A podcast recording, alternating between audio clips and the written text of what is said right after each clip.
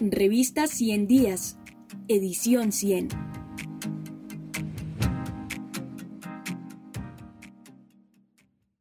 Necesitamos pactos de protección para las regiones más golpeadas por la violencia donde Estado y comunidades hagan parte. Víctor Barrera. A propósito del deterioro de las condiciones de seguridad en el país, conversamos con Víctor Barrera, coordinador de la línea Conflicto y Paz del CINEP, quien hace más de una década estudia las dinámicas de la violencia política y sus múltiples manifestaciones territoriales. ¿Volvieron las masacres como las que se vivieron en tiempos pasados? Preguntamos. Para empezar, nos respondió Víctor, me parece apropiado no caer en la discusión sobre si regresaron o no, pues nunca se fueron.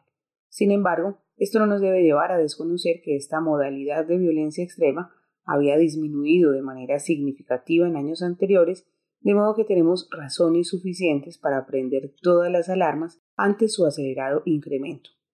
Lo señalo porque sugerir que éstas nunca se fueron puede llevar a minimizar la gravedad de lo que está pasando o indicar que simplemente estamos ante más de lo mismo, lo cual no creo que sea cierto. Considero que estamos ante un escenario diferente por varias razones. Primero, no se observa que haya un perpetrador exclusivo en la comisión de las masacres. Durante los años más fuertes de la guerra, las masacres fueron la modalidad de violencia paramilitar por excelencia. Actualmente lo que vemos es por lo general que no hay información suficiente sobre quién las comete, lo cual parece indicar una acción deliberada del perpetrador por ocultar su identidad. Cuando se sabe, lo que se observa es que éstas son cometidas por una gran variedad de grupos en los que se incluyen expresiones de criminalidad organizada, organizaciones sucesoras del paramilitarismo, disidencias de diverso tipo y guerrillas como el ELN.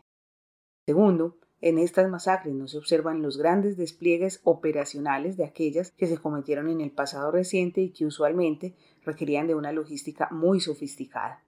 Si uno recuerda las masacres cometidas por el paramilitarismo clásico, encuentra que muchas veces se trataba de operativos que podían durar largas horas e incluso días, gracias a las conexiones orgánicas de estos grupos con fuerzas del Estado que cuando no participaron brindando información o asegurando el perímetro de la operación, simplemente se hicieron los de la vista gorda. Lo que vemos ahora es que en su mayoría son operaciones de corta duración que no necesariamente implican la movilización masiva de tropas ni una gran sofisticada logística. Tercero, como ya han advertido varios análisis, estas masacres tienen una impronta localista muy fuerte. No están vinculadas a proyectos de expansión nacional similares a los que se observaban en el pasado. Si uno se dedica a revisar la geografía de las masacres paramilitares de finales de la década de 1980 y especialmente de finales del 90 y comienzos del 2000, lo que se dibuja es una ruta de terror en un sentido muy literal que cruzaba varias fronteras departamentales en el marco de un plan expansivo con contenidos claramente contrainsurgentes. De acuerdo a lo que sabemos, esto no lo estamos viendo sistemáticamente en estos momentos. Finalmente, un cuarto elemento que se deriva del anterior tiene que ver con la gran variedad de contextos en los que ocurren estas masacres. Ocurren en contextos urbanos o rurales, en lugares de control hegemónico de un grupo o en disputa abierta entre varios, en zonas donde hay economías ilegales, pero también donde no hay asomo de ellas. Estos puntos pueden llevar al argumento facilista de que no hay nada en común ni conexión entre las masacres. Por lo tanto, que estamos ante un fenómeno delincuencial del que no deberíamos preocuparnos.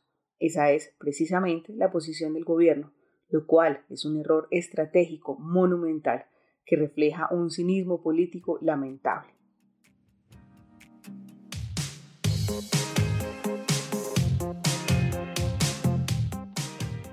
Para conocer este artículo completo, visita revista 100 días